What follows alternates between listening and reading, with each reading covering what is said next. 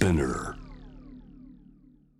アップクロースのコーナーです。今日火曜日は青木治がお送りをしてまいります、えー今夜のテーマはあーまあ世界の人口大国でもあり経済大国でもお経済大国になりつつあると言った方がいいのかもうなってるって言ってもいいのかもしれませんけれどもインドについて、えーお伝えをしたいと思います、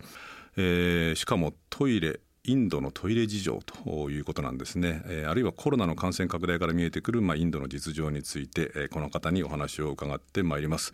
えー最近、えー13億人のトイレ下から見た経済大国インド角川新書をお出版をされました、えー共同通信のお記者で、えー今は外信部にいらっしゃいます佐藤大輔さんです。佐藤さんこんばんは。はい、どうもこんばんは。よろしくお願いします、はい、よろしくお願いします。佐藤さんあの僕もあの所属かつて所属していたもうだいぶ前ですけれども通信社の、はいはいまあ、後輩記者ですけれどもそうですね、先輩ですね。はい。あの実はあれですよねその韓国のソウル特派員もされてましたけれども、はい、青木さんの後にしてましたね。そうですね、はい。実はあの音楽評論家っていう顔も持ってるんですよね。まあ、ジャズをずっとやってますね。はい。これあれ会社に内緒でやってるんじゃないんですか？大丈夫ですか？やいや。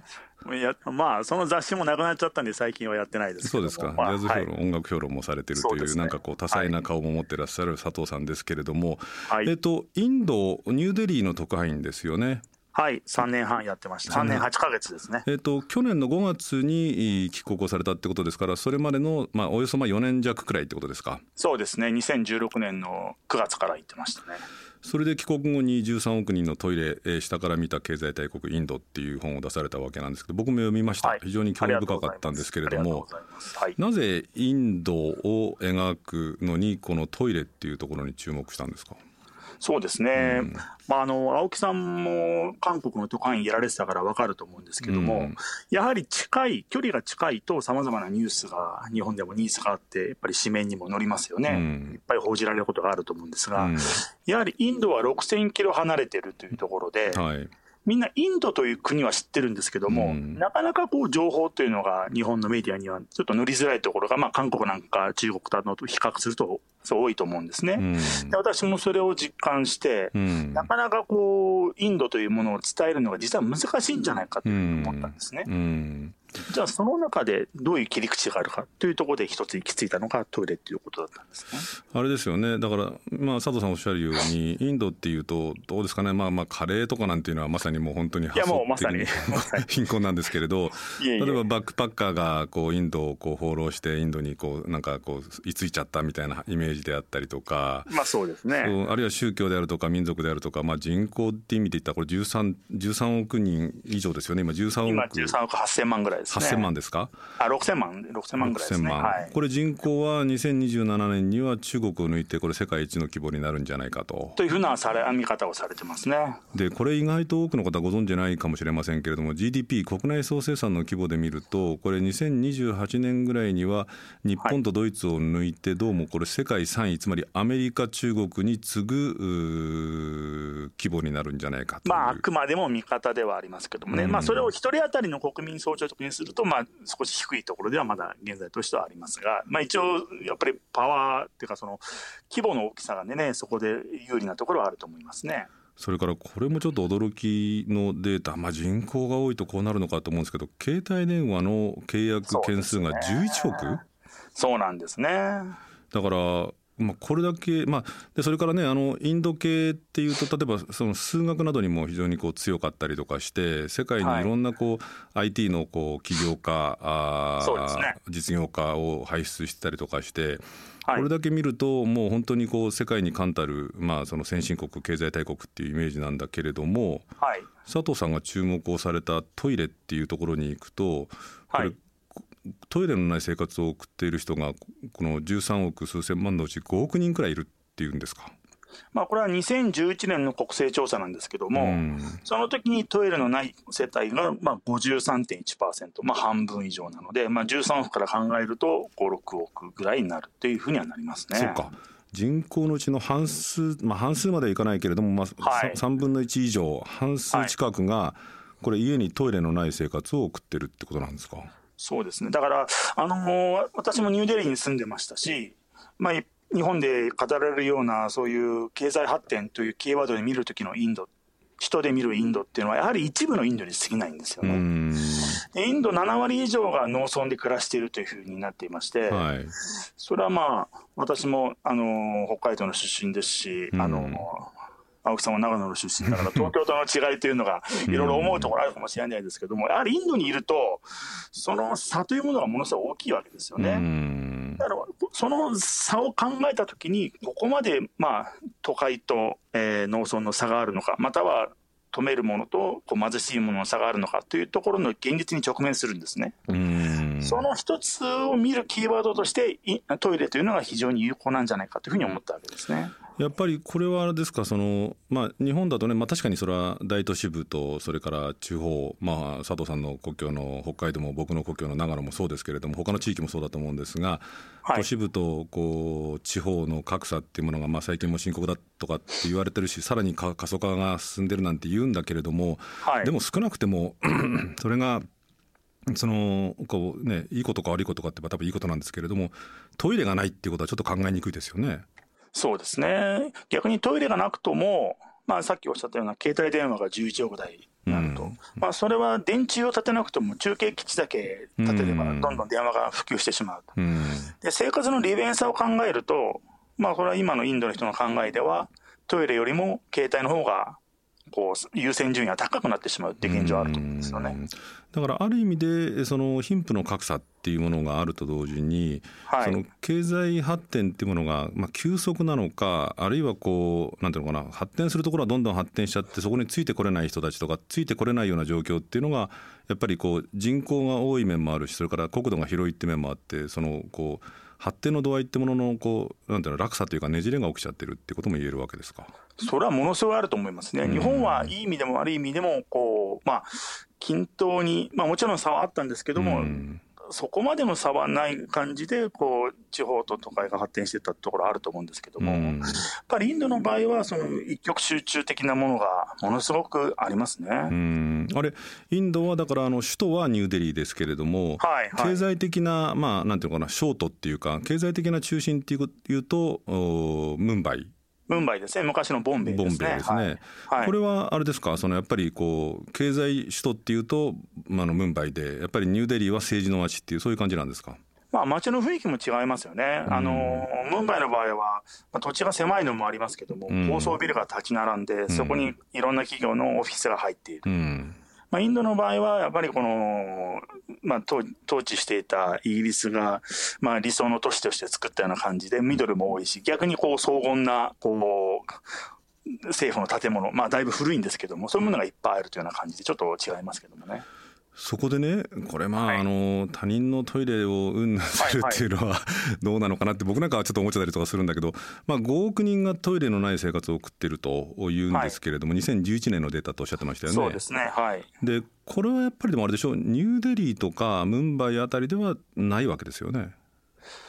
まあ、もちろん、あのこれ全国的な平均のものですからそうですけども、うん。うん、まあ、私が住んでいたような外国人が住めるようなところ、またオフィスなどは、あの一応推薦のトイレはありますが、うん、まあ、少し先のところ、または、まあ、街を歩くと至る所にスラムがあるわけですね。まあ、そこにトイレが十分にあるかというと、それは十分にないというのがもう現状ですね。これそのトイレがない生活っていうことになってくるとその、うん、どどうするんですか？その、まあ、まあ直接的に言うとおしっことかうんちとかしたくなった時っていうのは、うんうんうん、これどどうするわけですか？そこはやっぱり非常に大きな問題もあって、うん、特に農村部なんかに行くとトイレの普及が非常に遅い状況があったんですけども、うん、まあ、男性の場合はね割とまあその辺ですればいいんですが、うん、これ女性なんかは非常にそこは大変なわけですよ。で、僕はもうこれびっくりしたんですけども、1日1回しか行かないと、女性でですね。トイレに？はい。それはじゃあ、どっか公共トイレみたいなところとか公衆トイレみたいなところに1日1回だけ行くとかそういうことですか？いやそれあればいいんですけども、うん、大体の場合田舎ですと、うん、その畑の先の方にちょっとした茂みがあるわけですよ、うんうんうん、そこに明け方まだ日がこう昇りきってない頃誰もいない頃に行くというケースが多いんですね、これは、ただ、うん、はい、どうぞどうぞいいよですよ。ただ、そこにやっぱり危険性があってですね、うん、まあ、あの暗くて怖いっっていうことだけじゃなくて、やっぱりいろんな危険があるわけですよ。例えば野生動物、サソリや、まあ、ヘビがいたりですね。まあ、あとは人間ですね、男性に襲われる、つまりレイプされるということは非常に多かったんですね、だから女性にとってはトイレに行くこと自体が命がけだというような状況も確かにあったんですね。それはだけど、でも今でもそのそういう状況っていうのはさほど変わってないわけでしょ？うんその2014年の10月2日なんですけども、まあ、今のモディ首相が1期目になった後にですね、はい、これ、ガンジーの誕生日なんですが、10月2日というのがですね、このガンジーのこのメガネのトレードマークをデザインしたですね、はい、スワッチバーラトっていうプロジェクトをモディはスタートさせたんですね。スワッチバーラド。はい、バーラト、うん、これはクリーンインディアという意味のヒンディ語なんですけども、はい、まあ、インドをきれいにしようと。はい でもこの一つとして、2019年の10月2日までに、この5年間で1億2000万のトイレをインドに設置しようと。うん、で、そういうことによって野外の排泄ですね、うん、それをゼロにしようという壮大な計画を打ち立てたんですね。なるほど。はい、まあでも、モディ政権も、あのもちろん先ほども言ったようなそのこう経済発展のありようこれはどっちがいいとか悪いとかじゃなくて経済発展のありようによって貧富の差だったりとかによって、トイレがこう十分にまだこう国民に整備されてないっていうことの問題点はモディ政権も認識していてそれを一気に解消しようじゃないかっていうかちょっとでもいいから解決に向かわせようじゃないかっていうそういう政策なわけですね。そうですね。まあ、その自体は僕はすごくいいと思うんですね、その理想としてはですね。うん、で、2019年の10月2日、私もその時いたんですが、うん、実際にこれが達成されたということで、まあ、政権としては自画自賛するわけなんですが、うんうん、じゃあ現場に行ってみると果たしてどうかと。うん、例えばある田舎に行くと、うん、まああの例えば広場に男の人20人ぐらい集まってもらって、うん、じゃあトイレ使ってる人って言ったら1人しか手を挙げないわけですよ。他の人はみんなまだ外でしてるわけですね。えそれはなんでなんですか、はい、つまりよく聞くとまず、例えば1000人いる村に1個だけトイレができたらもうこれでこの村は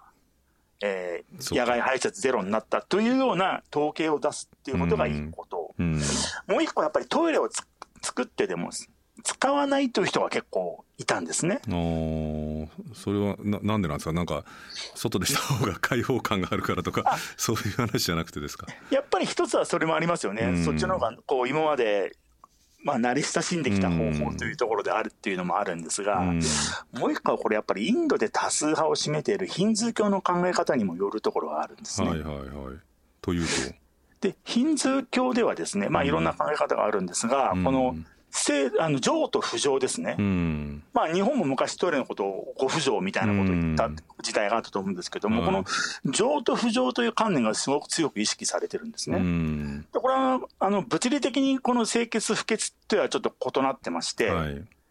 つまりこれは人間のこの排泄物というものはすべて不浄であるっていう考え方を一つ持ってるわけなんですね。で、そのカースト教のもとにある不浄と上の浮上の中で、やはりこの浮上という概念にみんな触れたがらないわけなんですよ。なるほど。その場所の一個はトイレなんですよね。うんだからこう日本のように家の中にトイレがあるってこと自体がまず彼にとっては考えられないっていうところが特に田舎の方にまだ保守的なあまりこう近代的なものな考え方になってないところでは根強いわけですね。なるほどね。これその今おっしゃった佐藤さんおっしゃったその情と不情っていう話でいうと僕あのインドのことに詳しくないんで本当にあの稚拙な質問で申し訳ないんですけど例えばあれ食事はなんかはこう手で食べたりもしますよね。ああまあそうですね、はい、でなんかその手とそのこうなんていうのかなこう。右手でやりますね、うん、でそのこう下の方をそのこう拭いたりとかするのはこうその手ではやらないとかそういうようなこともあるんですか？まあ、それはまあ生活習慣上のものだというふうにも思うんですけども、やはりその一つの考え方に根ざしているのはカーストの問題にも関わっていると思うんですよ、ね、カーストっていうとねそのインドの、はい、まあ、ある種こう差別制度っていうか階級制度っていうか身分制度っていうのは、まあ、古くからインドの問題点の一つとしてねカーストっていうもの自体言葉自体は聞いたことある人多いと思うんですけれども、ね。はい、このカーストっていうのもやっぱりそのトイレの事情には関わってるってことですか？そうですね。あの、バナモン、クシャトリア、バイシャ、シュードラっていうのが主な4つの上からいったカーストなんですけども、それから外れたアウトカースト、ダリットという存在がいるわけなんですね。はい、で、これはいわゆる今の上浮上の考えったからかいうと、そういった仮想の人たちは不浄っていう存在になるわけなんですよ。で、トイレの掃除とかですね、そういう排泄物、まあ、あのー、当然、下水道はあまり普及してないわけですから、浄化層に溜まったりするわけですね。それをきれいにするのは、こうした不、まあ、不浄とされるダリットの人たちの役目だと。つまりその人たちに頼まなきゃいけないんだから、そんなことを頼むぐらい、不浄な人たちに頼むぐらいだったら、外でした方がいいやっていうような考え方もまだありますし。逆にトイレができても彼らの労働環境、つまりダリットの人たちの労働環境がなかなか変わらないといった状況もありますね。そうか。だからその、まあ、文化、宗教あるいはその、はい、インド特有の、まあ、この、ね、身分制度っていうかこう階級制度っていうか差別制度っていうのはこれインドに限らずその日本も含めて各国でか歴史的にはあったんだけれどもそういうものが入り組んで、はい、なかなかトイレがこう、まあ、僕ら風に言うと近代化されていかないっていうそういうことなわけですか？そうですね、あのー、これトイレの問題だけじゃなくて例えばやっぱりインドって日本から比べるとですね、うん、ちょっと清潔感という意味で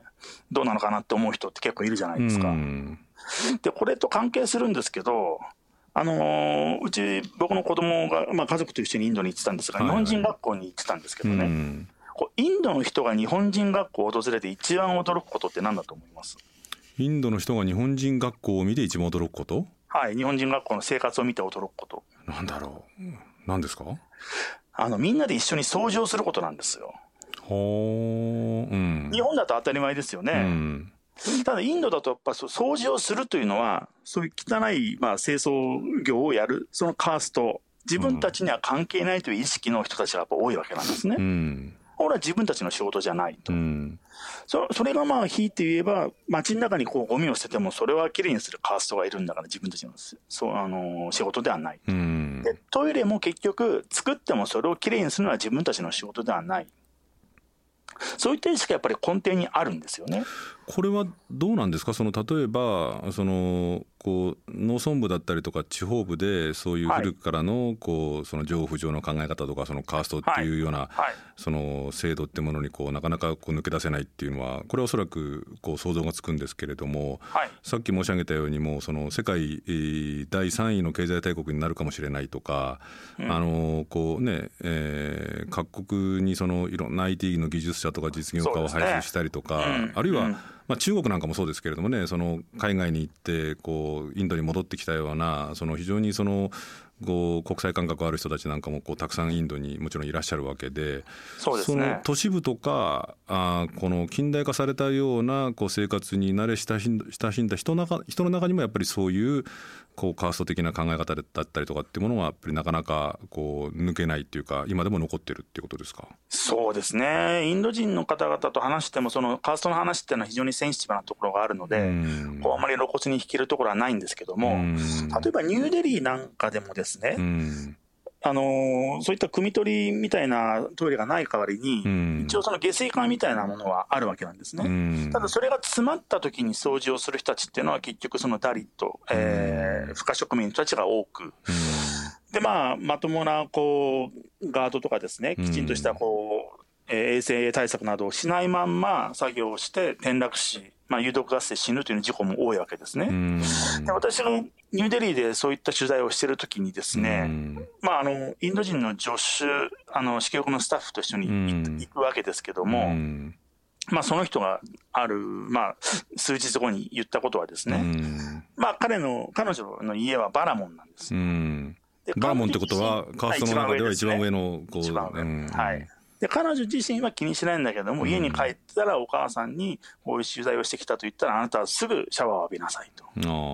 そういうような意識はまだあるんだよねってことは言ってましたね。それはだからあれですね、つまり、その佐藤さんのその支局にいた時のスタッフの女性は、まあ、若いわけでしょ、ある程度。まあ、30そこそこですね。はい、くらいだと、そのそういうのを、まあ、ある程度こう客観視しつつ、はい、そうですね、はい、あの私は別にそんなの気にしないんだけどって言うんだけど、やっぱりお母さんくらいの世代になっててくると、すぐシャワー浴びなさいとかっていうような発想、だから世代感覚とか時代の流れによって、だんだん変わってきてる面もあることはあるわけです、ね、変わってきてる面はあるんですけども、インド、その若い世代でもインドからカーストなくなることはないよねというのは、もう割と普通に言うことですよね。なるほどね。要するに、このカースト、ちょっとあのについてもう一個だけ聞きたいんですけれども、はい、そのまあね、他国とか多民族のこう風習とか歴史とか文化っていうものっていうのは、いろいろそれぞれの国に、それぞれの民族に、それぞれの文化があるわけなので、一概にどうだこうだっていうつもりはないんだけれども、はい、ただ、これはしかしこう国際的あるいはこう現在のこう人世界の人権的な観念から言うとこれはちょっとこれまずいんじゃないのっていうような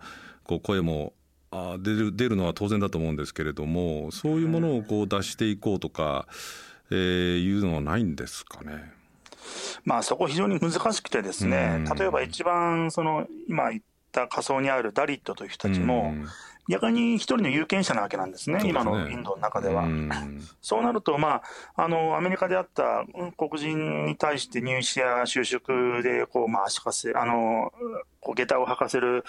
えアファーメティブアクションみたいなものがですね、インドにもあってですね。そこが例えば入試公務員の就職でも非常に大きな枠となってるわけあなるほど。じゃあそういう、えー、あのこう対策っていうのはインド政府ももちろん当然ながらやってきてるわけですね。はい、はい。うん、そうなると逆に不満を持つのが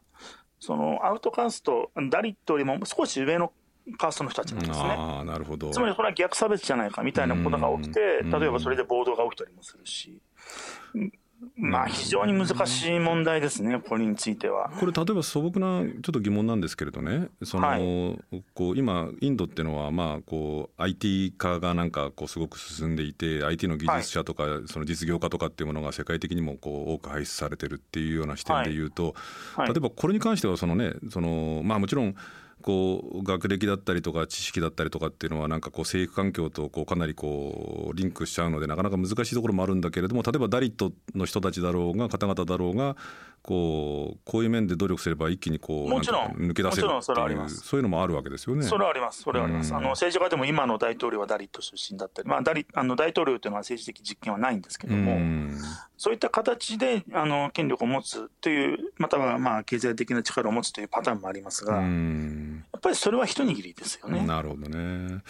ただあの先ほどちょっと前半の最後に申し上げたその、はい、こうねそれぞれの国の発展段階によって仕方のない面もあるんだけども5億人人がトイレのない生活を送ってるってことになってくると、まあ、今は少なくなってると思いますが、うん、まだ相当数はいると思われますね、ねはい、で衛生面の問題、まああの、佐藤さんの本にも書かれてましたけども、そのダリットの方々がこう、ね、そのトイレのこう修理だったりとか、下水の修理だったりとかしてるっていうのを読むと、本当にちょっと息を飲むところもあるんですけれども、はい、この感染症なんかの対策っていう意味でいうと、やっぱりこれ、インドがこれから経済的に発展していくときになってくると、やっぱりこのトイレ問題っていうのは、かなりこう、ね、深刻な問題ではないですかね。まあ、トイレの問題から例えばですね、トイレには当然水も使えますので、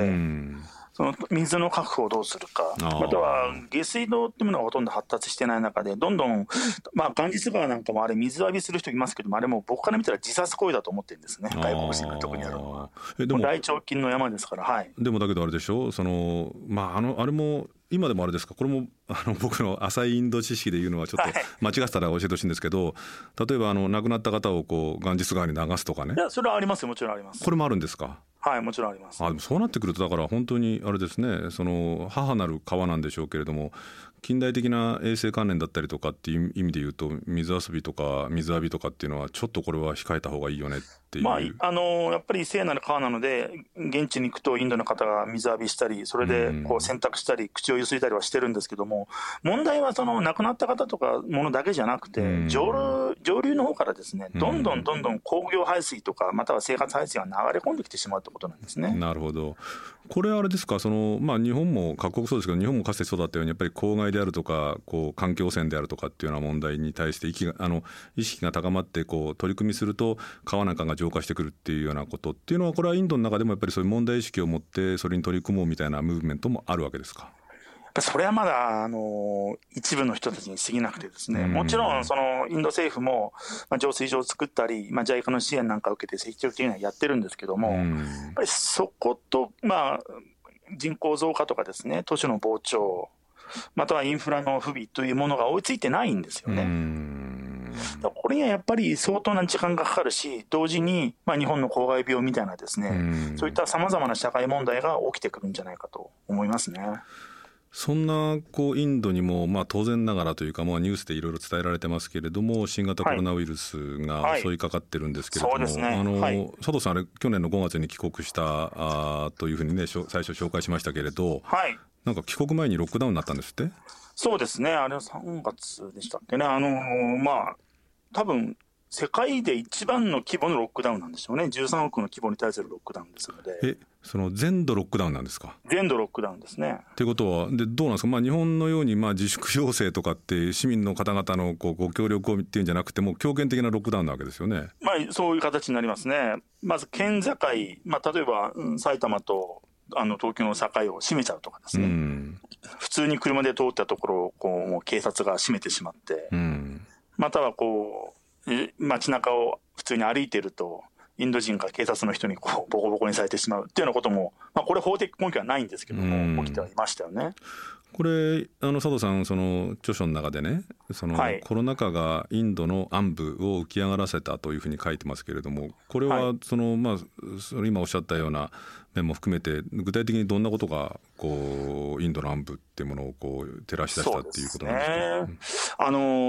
ーロックダウンになった時にですね、まあ一つはこれすごい皮肉なんですけども、空が綺麗になったんですよ。ああ、なんか中国あたりもそうだったみたいですけどね。そうですね、インドはものすごい大気汚染の国なんですけども、本当に青空が見えて、空気が綺麗になったなと思うんですけども、それはイコール工場とかですね、経済活動が停止したってことなんですよね。なるほど。で、そこでやっぱりしわ寄せを受けるのは、さっき言った地方からですね、経済格差の中で、うん、都市部に職を求めてやってきた出稼ぎの人たちなんですよね。なるほど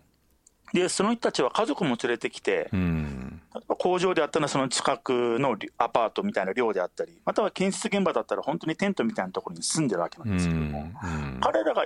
食べるもの、そしてあ食べる糧ですね、うん、そしてあとは住処も一気に失ってしまって、ど。どうしていいか分からずこう路上をこう列をなして歩くという光景を目にしたんですね。それはもう交通機関も止まってますから、とりあえずもう自分の故郷、何百キロも先の故郷まで歩いて帰ろうとする姿ですね。ああそっか。強権的なロックダウンをされちゃってもうその出稼ぎに来ている都市部ではこう暮らしてもいけないし食べてもいけないからとにかくこうそうなんです、えー、歩いてでも帰らなきゃいけないっていうこういうことですか？そうなんですね。逆に言うとモディ政権はですねロックダウンを実施するときにこういったことが起こるということを十分に考えていなかった。または考えていても十分な対策を行い行えないまんま実施したということが言えるわけなんですよね。まあ、このコロナ対策に関しては、ね、日本も人の国のことを政治は言えないような感じしますけれども、しかしそれはだけど、ちょっと凄惨な光景ですよね、それで歩いてこうぞろぞろと帰るっていう風景を佐藤さんは、じゃあ、実際にご覧になったわけですか？そうですね、もう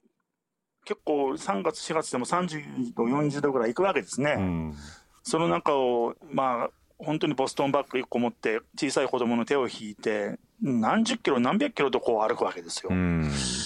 これはなかなかこう、今まで自分が見たインドとは全く違う風景がそこに、まあ、それは見えてなかったインドが可視化されてしまった。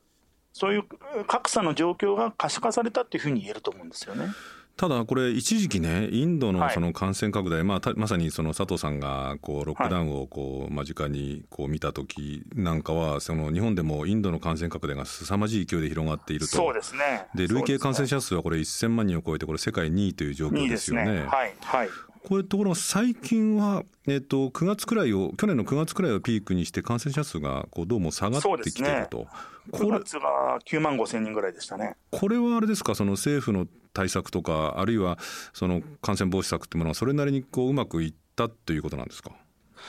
まあ、当然、政府はそういうふうに言ってるんですけども、まず一つ、まあ、まあ、昨日の段階で1万6千人ぐらいなんですね、新規の患者がですね。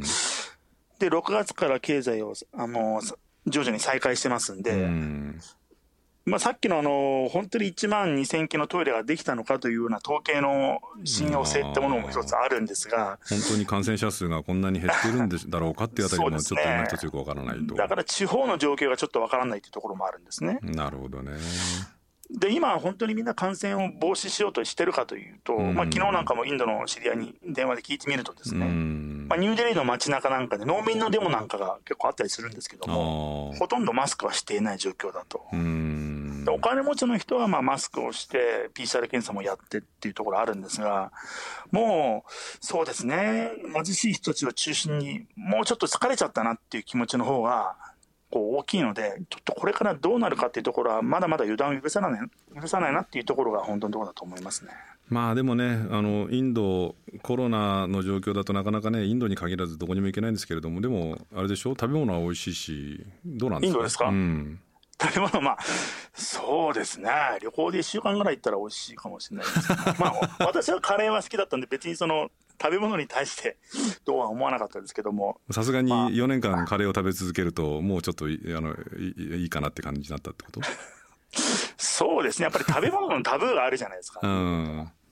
牛は食べられないですし。そうですよね。ええーそこはなかなか日本は目に入るものがすべてこう美味しく見えますね。そうですか。わ、はい、かりました。そろそろお時間で佐藤さんありがとうございました。はい、はい、ありがとうございました。えー、青木治です。今日のアップクロースインドでした。面白かったですけどね。僕自身も面白かったんですがちょっと違う話をしようかなと思ってるんですけれども今日は。あの新型コロナがこれだけこう感染が広がってきて本当に心配で不安なあ日々を送っている人も多いと思います。僕もそうなんですけれどもで実際に体調が悪化して医療にもアクセスできない検査もできないとかですね。あの療養機関にも入れないっていうことで困っている人もきっとリスナーの皆さんの中にはいるんじゃないかと思うんですけれどもあの各メディアの世論調査を見ているとこれは安倍政権もそうだったんですけれども菅政権のコロナ対応に関してもやっぱり後手後手だというようなこう批判っていうのが多くて、まあ、政権の支持率っていうのも続落傾向を示してますよね。であの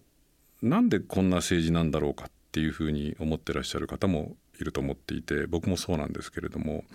あのこれはまあ去年の新型コロナウイルスが感染がまあ第1波の頃からおそらくこう人類が直面する本当歴史的なこう危機というかですね非常事態だっていう認識はみんな持ってると思うんですけれどもなかなか政治が、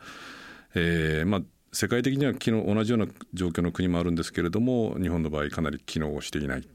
て一体なぜなんだろうって思うんですけれどもでもこれ実はこう僕この間日本の政治を1年間ぐらいこうウォッチしてきていてこう機能っていうかですね政治がこう盛んにこう迅速に動くようなことっていうのもたまにあるんですね。例えばですね僕がものすごく印象的だったのは去年の6月に